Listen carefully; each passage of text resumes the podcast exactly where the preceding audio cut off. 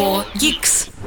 Платежную систему МИР откроют для бизнеса, Рустор закопают поглубже в систему, а Hogwarts Legacy для старых консолей снова отложили. Погнали!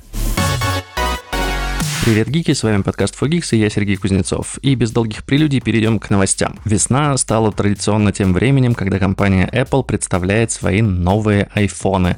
Но, конечно, речь не про новые модели айфонов, а про новые цвета тех моделей, которые вышли в сентябре. И в этот раз нам показали новый яркий желтый цвет iPhone 14. Что интересно, э, для iPhone 14 Pro такого цвета не будет. Э, он будет только для iPhone 14 и iPhone 14 Plus. Желтый очень похож на то, что мы видели в iPhone 5C, как это неудивительно, и в iPhone, наверное, 11 но в iPhone 11 был такой бледно-желтый, в iPhone XR был такой темно-желтый, это вот что-то среднее. Яркий, достаточно такой цыплячий цвет. Выглядит прикольно. Для молодежи, мне кажется, очень даже подойдет, при учете, что iPhone 14, он, в общем-то, позиционируется как ну, такой э, молодежный смартфон, да, он не для профессионалов, которые там снимают э, множество фотографий, видео, им нужен черный или золотой цвет. iPhone 14 э, это цветные смартфоны, поэтому, э, которые, да, там есть серый, есть розовый, есть красный, ну, есть, конечно, белый и черный, но вот теперь есть желтый в линейке, в общем, если вы хотите себе купить iPhone 14, теперь есть новый цвет. Ну, в общем-то, Apple это делает всегда для того, чтобы немножко постимулировать продажи. И в этот раз не исключение, потому что продажи iPhone 14 идут не самым лучшим образом. И, в общем, новый цвет должен этому помочь. Помимо нового цвета никаких технических отличий по сравнению с другими моделями нет. Это такая же история, как была раньше, то есть никаких обновлений железных у смартфона нет, это просто новый цвет. Ну, в дополнение к нему еще выпустили 4 новых цвета чехла, э, официального, оригинального чехла силиконового. Есть желтый, есть он называется канареечно-желтый. Есть оливковый, небесный, это такой бледно-голубой, и ирисовый или ирисовый, это такой э, светло-фиолетовый. Они также будут э, скоро продаваться. iPhone 14 доступен для предварительного заказа уже с 10 марта, то есть сегодняшнего дня. Ну, я не знаю, когда вы слушаете подкаст, у меня 10 марта. Ну и также новые цвета чехлов тоже можно заказать. Проблема только в том, что для россиян э, купить оригинальный смартфон теперь практически не невозможно, так как э, наверняка уже видели и слышали новость, то, что э, США запретили ввозить технику дороже 300 долларов в страну, и теперь все компании, которые раньше возили, в том числе по параллельному импорту, вынуждены вскрывать телефоны на своей стороне. То есть теперь купить запечатанный iPhone в коробке у вас попросту не выйдет. И, насколько я знаю, на этой неделе были довольно большие очереди за новыми смартфонами, ну, в том числе потому что праздники, потому что нужно купить подарки. А, в общем-то, дарить распакованный смартфон, наверное, не самая классная идея. Впрочем, я не вижу никакой проблемы в том, чтобы покупать распечатанный смартфон, кроме того, что можно, конечно, нарваться на бэушный телефон или вообще на какую-то неоригинальную подделку, потому что, ну, когда смартфон запечатан, вы все же можете быть уверены в том, что он оригинальный и приехал действительно там, со склада Apple через там, какой-нибудь магазин в Казахстане. А вот сейчас, э, что вам там положили в коробку, непонятно. Но, конечно, можно посмотреть, если вы можете его там включить прямо в магазине, то, в общем-то, можно минимизировать свои риски, но вот, да, в России теперь купить э, смартфон запечатанный, если он ввезен как-то массово, если вам не друг привез из Штатов или из Европы, к сожалению, не получится. Ну и также есть проблема с обслуживанием, потому что Apple заявила, что ноутбуки больше она ремонтировать вообще никак не будет в России. Она приостанавливает гарантийное обслуживание для, даже для тех ноутов, которые были куплены в России. В общем-то, у них еще могла оставаться поддержка. А, на смартфоны и часы пока это не распространяется, но мы все понимаем, что, скорее всего, и у них гарантия скоро закончится. В любом случае, пользователей айфонов много, и я уверен, что если вы захотите себе этот желтенький iPhone, а если вы слушаете нас с iPhone, вы можете даже посмотреть его фотографию, открыв приложение с подкастами, ну, где вы сейчас слушаете, вот просто откройте выпуск, вы увидите, что там картинка этого айфона стоит. Если вы себе такой захотите, я уверен, что вы найдете способы получить его в России или в любой другой точке мира.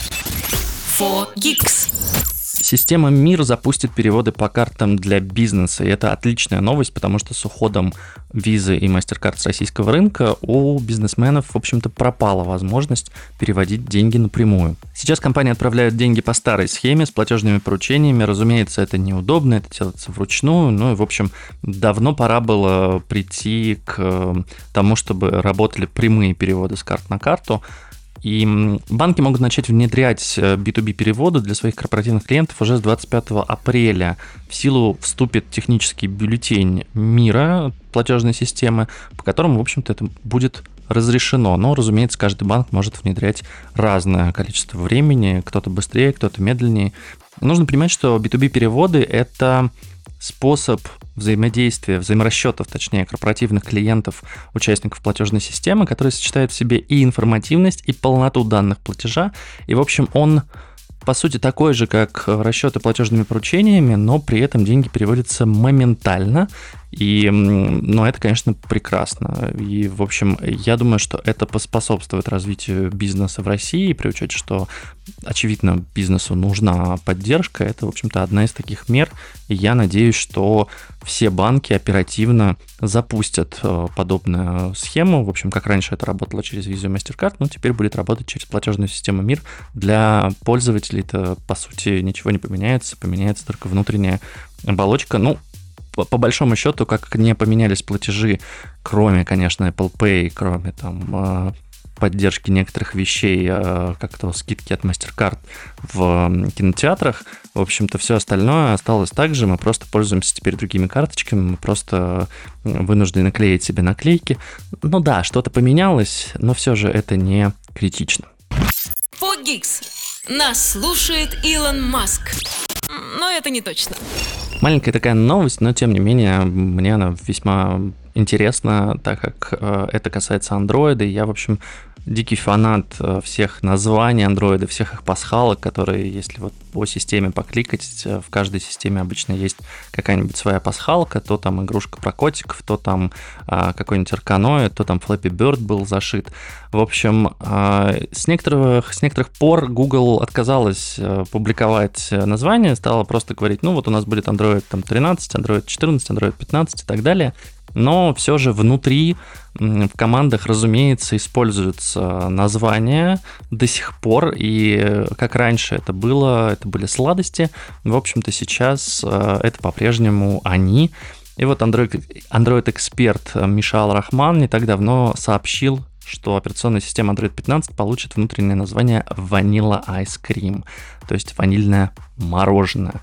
На самом деле это интересно, потому что только месяц назад Google выпустил предварительную версию Android 14 для разработчиков, и мы ждем Google I, когда покажут ее официально. Очевидно, там к сентябрю можно будет накатить ее на свои смартфоны, ну, если они поддерживают, конечно, обновление до Android 14. Но большинство смартфонов получит э, уже обновление в следующем году. Но вот уже есть информация про Android 15. А, интересно, что я вообще не помню таких названий, видимо, они не всплывали как-то сильно в СМИ, но Android 12 назвали SnowCon, Android 13 Tiramisu, а Android 14 будет называться Upside Down Cake торт вверх ногами. Не знаю, что это значит, но, очевидно, это тоже какая-то национальная сладость, торт. А если вы когда-нибудь видели фотографию, то в офисе Google в Сан-Франциско стоит на самом деле по каждому андроиду стоит своя фигурка. Как правило, когда андроид вот только-только запускается, и он действующий, скажем так, да, сейчас это Android 13, то она прям стоит перед главным э, входом, э, ну не входом, наверное, короче, стоит прямо на территории кампуса. А когда Android устаревает, грубо говоря, выходит новая версия, то эту фигурку переносят в такой парк э, Android э, фигурок э, возле магазина Google, там же на территории кампуса. Это забавно выглядит, посмотреть все версии Android, люди с ними, как правило, фотографируются. В общем, я поставлю фотографию, скорее всего, в шоу-ноты, но если вам она не видна, вы можете всегда погуглить или зайти в телеграм-канал 4Geeks, там обязательно будет ссылка на новость, где можно посмотреть эту фотку. 4Geeks. Hogwarts Legacy, игра по волшебному миру Гарри Поттера, которая вышла несколько недель назад, завоевала, мне кажется, все чарты и все хит-парады. В общем, одна из самых лучших игр года. Я очень надеюсь, что я смогу в нее поиграть. Я пытался запустить ее на Mac, я пытался через Steam, через виртуализацию в Parallels. В общем, не работает. Пытался запустить через PS Remote на PlayStation 5, тоже не работает. В общем, очень надеюсь, что смогу где-то добыть плойку и все же поиграть в обозримом будущем. Но есть э, немного грустная новость для тех, у кого нет новых консолей. Дело в том, что обещали выпустить игру также на PS4 и Xbox One, то есть консоли предыдущего поколения. Обещали это сделать в апреле, но, к сожалению, что-то пошло не так. И вот сейчас э, команда Warner Bros. заявила, что мы очень рады, что фанатам понравилась игра, Команда усердно работает над тем, чтобы обеспечить наилучшие возможности для всех платформ, но нам нужно больше времени, чтобы сделать это. Игра выйдет на PS4 и Xbox One только 5 мая 2023 года. Я напомню, что подобная история была с выходом Сайверпанка. Там, э, ну, как бы сначала заявили один срок, потом другой срок, потом в итоге все же выкатили, но было невозможно играть, потом в итоге, ну, короче, по-моему, полгода или год пришлось ждать, чтобы в игру можно было играть вообще на старых консолях, без там второго или третьего патча это было невозможно. Э, я очень надеюсь, что здесь будет иначе, задержка на месяц э, не так страшна, в общем, на новые консоли и на ПК вышла 10 февраля игрушка. В общем, 5 мая, ну, не так уж далеко, можно потерпеть, но, конечно, если они будут еще переносить на месяц, два, три и так далее, как это было с Cyberpunk, я боюсь, что ажиотаж спадет, скажем так. А, люди уже, ну, во-первых, выйдут различные другие игры, там уже и GDC не за горами, и, скорее всего, будет много чего прикольного, во что можно будет поиграть, но я, я надеюсь все же, что Warner Bros. справится, и что Hogwarts Legacy на PS4 и Xbox One выйдет 5 мая. В общем, если у вас такая консоль, и вы очень ждете эту игру, к сожалению, вам придется подождать еще месяцок. Фогикс. Тут говорят о технологиях. WhatsApp. Мой любимый мессенджер самый отвратительный. Я недавно зашел в него и понял, что там вообще невозможно отправить ни отложенное сообщение, ни каким-то образом там прикрепить э, файл, который мне нужно. Короче, я не понимаю, как пользуются им люди. Я не понимаю, в какой момент, э, когда все переходили на Telegram, почему много людей решили остаться в WhatsApp и посчитали, что «О, да тут классно, да вообще отличная штука». В общем, ненавижу WhatsApp всеми фибрами своей души. Тем не менее, новость хорошая. WhatsApp э, выпускает, наконец-то, исчезающие сообщения, то есть сообщения, которые можно включить, чтобы они удалились через какое-то время, а именно они будут удаляться через 7 дней, э, и, по-моему, там нельзя изменить э, срок, но, в общем, не суть важно.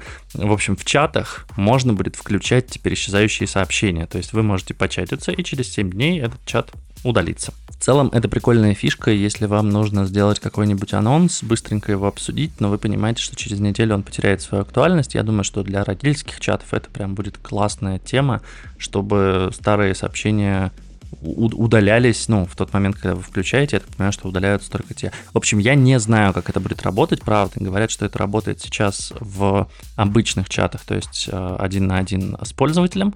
Мне, конечно, странно это все видеть, потому что в Телеграме такие штуки есть давно. Вы можете отдельное сообщение отправить, сделать его исчезающим, вы можете сделать весь чат исчезающим, вы можете сделать секрет-чат и прочее, прочее. Ну, в общем, в WhatsApp теперь какое-то подобие такой функции тоже будет. Очевидно, они пытаются семимильными шагами догнать Telegram, но пока что у них, конечно, не очень получается. Тем не менее, новость классная. Если вы пользуетесь WhatsApp, расскажите, пожалуйста, в комментариях в Fogix чате. Э, вам нужно для этого зайти в Telegram. Да, простите, нас нет в WhatsApp, мы Telegram-канал и подкаст. Так вот, э, зайдите в Telegram-канал Fogix, там в комментариях можете написать, э, насколько вам нужна такая функция, вообще будете ли вы ей пользоваться. Может быть, вы уже ей пользуетесь в, как это, в персональных чатах, может быть, вам там уже это удобно, и может быть, это более удобно, чем в Телеграме. Расскажите, очень интересно. Fogix. Крупнейшая криптовиржа, а именно Binance, закрыла для россиян покупку долларов и евро через peer-to-peer. Давайте немножко поясню для тех, кто не в курсе криптовалютных историй, что такое peer-to-peer. Peer-to-peer это когда вы отправляете человеку внутри, на самом деле, неважно. Ну, короче, покупка peer-to-peer это когда вы отправляете э, человеку рубли или доллары, в общем, любую фиатную, то есть э, реальную валюту, с одной карты на другую карту или каким-либо еще способом, можете наличными передать, не суть важно, а в обмен на это получаете криптовалюту на свой кошелек э, в Binance, а затем можете выводить куда угодно. Точно так же работает наоборот. Если вам нужно продать криптовалюту, вы кидаете одному человеку значит, криптовалюту внутри Binance, и обратно он вам присылает на вашу карту, например, деньги. Так вот, я, честно говоря, не знал даже, что это можно было делать, э, начиная с прошлого года, но оказывается, можно было, в общем, сейчас продавать и покупать доллары через э, peer-to-peer сервис россиянам запрещено. Более того, это запрещено делать не только тем, у кого гражданство Российской Федерации, но также и тем, кто находится на территории Российской Федерации. При этом не очень понятно, если гражданин Российской Федерации не находится на территории Российской Федерации, может ли он использовать сервис для покупки и продажи валюты. Вот здесь вот не ясно. А, тем не менее, вот о таком заявили в Binance. Это связано, разумеется, с десятым пакетом санкций. Он же отключил у нас Тиньков а, от App Store и пока что не отключал Google Play, но я думаю, что это скоро случится. Так вот, а, интересно, что гражданам ЕС теперь запрещено покупать и продавать рубли по peer-to-peer. То есть можно выбирать другие валюты, вы можете, например, выбирать юани, не знаю, что-нибудь еще, иены и, и прочее, и прочее.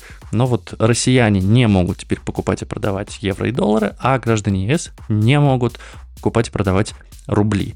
Не очень понимаю, как это скажется на рынке, потому что мне казалось, что ну, взаимозачеты в, рубля, а, в долларах и в евро внутри страны уже давным-давно не работали. В общем-то, сделать это было нельзя. То есть в любом случае вы покупали рубли, а, точнее, продав как это, за рубли покупали себе какой-нибудь USDT, потом USDT меняли, например, на э, валюту той страны, в которой вы находитесь. А, ну, вероятно, если у вас была карточка Евросоюза, то вы могли себе через Binance переводить таким образом деньги на карточку в евро или в долларах, но, в общем, никто вам не мешает сейчас пользоваться какими-то криптообменниками и, э, переводя USDT на их счет, получать э, наличными доллары или евро, и потом их закидывать себе на карту. Сложно, долго, не очень удобно, но в целом все эти истории, они не настолько простые, не настолько удобные, как переводы по свифтам, которые, к сожалению, нам теперь недоступны, ну или доступны из там, очень ограниченного числа банков в очень ограниченное число банков в других странах, карточки которых есть у единиц. Тем не менее, если вы промышляли вдруг э, покупкой и продажей евро и долларов на Binance, знайте, что теперь у вас этой возможности, скорее всего, больше нет. 4 Geeks. Радостная новость. Rovio вернет таки Angry Birds, но под другим названием в Google Play. Фишка в чем? А, в одном из прошлых выпусков я рассказывал, что Rovio решила удалить оригинальную игру Angry Birds из Google Play. Причем в App Store они это сделать не могут. Они переименовали ее в Red's First Flight, то есть э, первый полет красного ну, видимо, имеется в виду красная птичка, так как это самая первая птица, это с этого, в общем, начался Angry Birds. Так вот, говорят, что в Play Store они также могут вернуться с таким названием. Вообще удалили они, конечно, по довольно интересной причине. Дело в том, что люди не хотели играть в новые игры. И когда они искали э, в Google Play Angry Birds, они натыкались на старую игрушку, говорили, о, классно, мы хотим в нее поиграть, а она была платной, они в какой-то момент уже сделали ее платной, и, разумеется, они такие, фу, платная игра, Angry Birds платный, что такое, мы не будем ее покупать. Нужно признать, что в остальных играх Angry Birds Rovio встроили много то ли рекламы, то, точнее, в некоторых играх есть реклама, в некоторых играх есть донаты, в общем-то, ну, честно говоря, мне кажется, что время Angry Birds прошло, тем не менее, это такая ностальгия, я бы хотел иметь эту игру у себя на смартфоне, ну или хотя бы иметь возможность ее скачать. В общем, Rovio Classics Angry Birds больше в Google Play не будет. Ну, кстати, есть маленький лавкак, если вы когда-нибудь ее скачивали, скорее всего, она есть у вас в списке эм, установленных, в списке ранее скачанных приложений, и там оттуда можно ее все еще скачать, то есть они не удалили э, сам файл игры, но при этом уже найти ее через поиск у вас не получится. И в общем, игры Angry Birds именно уже не будет, но, возможно, они вернут ее под названием Red's First Flight, как это есть сейчас в App Store, но она также будет платной. В общем, видимо, мольбы пользователей дошли до разработчиков Rovio, что ну как же так, зачем удалять игру целиком, зачем лишать возможности пользователей поиграть в старую классную игрушку, но при этом, наверное, под этим названием она не так сильно будет влиять на портфолио компании. Если вы будете искать Angry Birds, то вам Red First Flight не будет показываться, по крайней мере, на первых местах. Вы, соответственно, будете видеть какие-то актуальные продукты компании, покупать или скачивать уже их, что будет хорошо влиять на их бизнес. Странное решение, зато много хайпа собрали вокруг этого. То удалим, то вернем, то поменяем название. Может быть, вы вот тоже задумаетесь о том, что вам пора снова поиграть в Angry Birds или э, не знаю, в какого-нибудь там еще Cut the Rope и какие там еще игры были, э, Крокодильчик, Свомпи, ну, в общем, вы, вы знаете лучше меня все эти игрушки из начала появления смартфонов, может быть, вы захотите это сделать, почему нет? For Geeks. Это фича, а не баг. Еще немножко про приложения и игры. Минцифры хочет обязать производителей телефонов не просто предустанавливать магазин приложений от ВК, который называется Рустор, а закопать его и внедрить глубоко в систему, вплоть до для предложения регистрации при первом включении устройства. Это, конечно, интересная инициатива. По сути, это история замены, замещения Google Play Рустором в смартфонах, которые продаются на территории страны. Но при этом, конечно, интересно, как на это отреагирует Google, потому что, ну, по сути, Скорее всего, никак. Скорее всего, рынок не такой большой, чтобы Google как-то реагировала. Но, в общем-то, если вместо... Ну, ладно, не вместо, а рядом с Google Play будет стоять Rustore, это, конечно, будет интересно. Сейчас проблема заключается в том, что из-за того, что нет э, высокой интеграции, то есть приложение предустановлено, приложение, может быть, даже запускается при старте смартфона первым, но при этом никакой тесной интеграции нет. Например, автоматически софт, который установлен на смартфоны, не будет обновляться через Ростор, пока вы там не зарегистрируетесь, не войдете, не подключитесь и так далее и тому подобное. В общем, э, хотят сделать, чтобы это было, по сути, автоматически, хотят сделать, чтобы это было также интегрировано с платежной системой MirPay, ну, то есть инициатива хорошая на самом деле. Для россиян, которые будут покупать смартфон э, на Android в России, будет просто сразу создана и подключена вся экосистема, вам нужно будет зарегистрироваться, зайти, подключить там свою карточку, и у вас все сразу будет работать из коробки, в общем, как, как и должно, а, как и работает по всему миру, но с сервисами Гугла, а здесь будет с сервисами Рустора. Я считаю, что инициатива классная, в условиях а, санкций, конечно, это такие костыльные методы, но тем не менее я считаю, что пользователи не должны страдать от э, всяких политических решений, и это хорошо, что о них тоже кто-то думает и действительно размышляет о том, как сделать жизнь людям проще. Выпуск, конечно, получается очень таким банковским и про финансы, но что поделать, такое, такая неделя, такие новости. А в Альфа-банке назрели кадровые изменения, давайте так это называть. В общем, э, два инвестора, два владельца Альфа-банка, Михаил Фридман и Петр Авен, э, заявили, точнее, по слухам заявили, Альфа-банк подтвердил, что они готовят продать э, свою долю в Альфа-банке, чтобы избежать, точнее, чтобы выйти из-под европейских санкций. Они надеются, что это не потребует одобрения зарубежных регуляторов, они смогут это довольно быстро сделать. И, в общем, э, продают они за довольно большую сумму, там несколько миллиардов, конечно же, потому что это банк, в общем, Альфа-банк подтверждает, что сделка действительно готовится, но говорить о ее завершении пока рано. У Михаила Фридмана и Петра Авена 32,9-12,4% акций, при, при этом продать они хотят их а, Косогову, Андрею Косогову, у которого 41% акций, он увеличил этот пакет в прошлом году. Ну и, в общем, если он получит еще, по сути, 45%, у него будет контрольный пакет акций Альфа-банка, он может делать с ним все, что угодно, а, продавать, покупать э, и так далее. И, в общем, Альфа-банк таким образом полностью перейдет в российскую юрисдикцию, так как, э, насколько я понимаю, доли Фридмана и Авена, они не в России. Скорее всего, для этой продажи потребуется одобрение Банка России и, возможно, некоторых органов США и ЕС, которые отвечают за санкционную политику, но, тем не менее, пока что ни Андрей Косогов, ни а, продавцы не находятся под санкциями, поэтому есть вероятность, что одобрение сделки со стороны зарубежных регуляторов не будет нужно. А, по данным Financial Times, стоимость а, вот этих вот 45 акций Альфа-Банк, 45% акций Альфа-Банка, которые принадлежат Фридману и Авену, может составлять около 178 миллиардов рублей. Неплохо, я считаю. Очень надеюсь, что продажа банка никаким образом не затронет пользователей, и, в общем, будет все равно, кто владеет банком, и Альфа будет развиваться только в лучшую сторону. Надеюсь, что они справятся с этими вызовами. Фогикс. Тут говорят о технологиях. Ну а это был еженедельный подкаст Fogix, и я Сергей Кузнецов. Подпишитесь на подкаст, если еще этого не сделали. Подпишитесь на телеграм-канал Fogix, чтобы быть в курсе всех новостей технологий. Сейчас я стараюсь выкладывать каждый день дайджесты вечерком, чтобы вы могли спокойно за вечерним чаем почитать, что же там случилось э, за день или за последние два дня в мире IT. Надеюсь, вам было интересно. Спасибо, что дослушали. Пока-пока. Фогикс. Включай через неделю.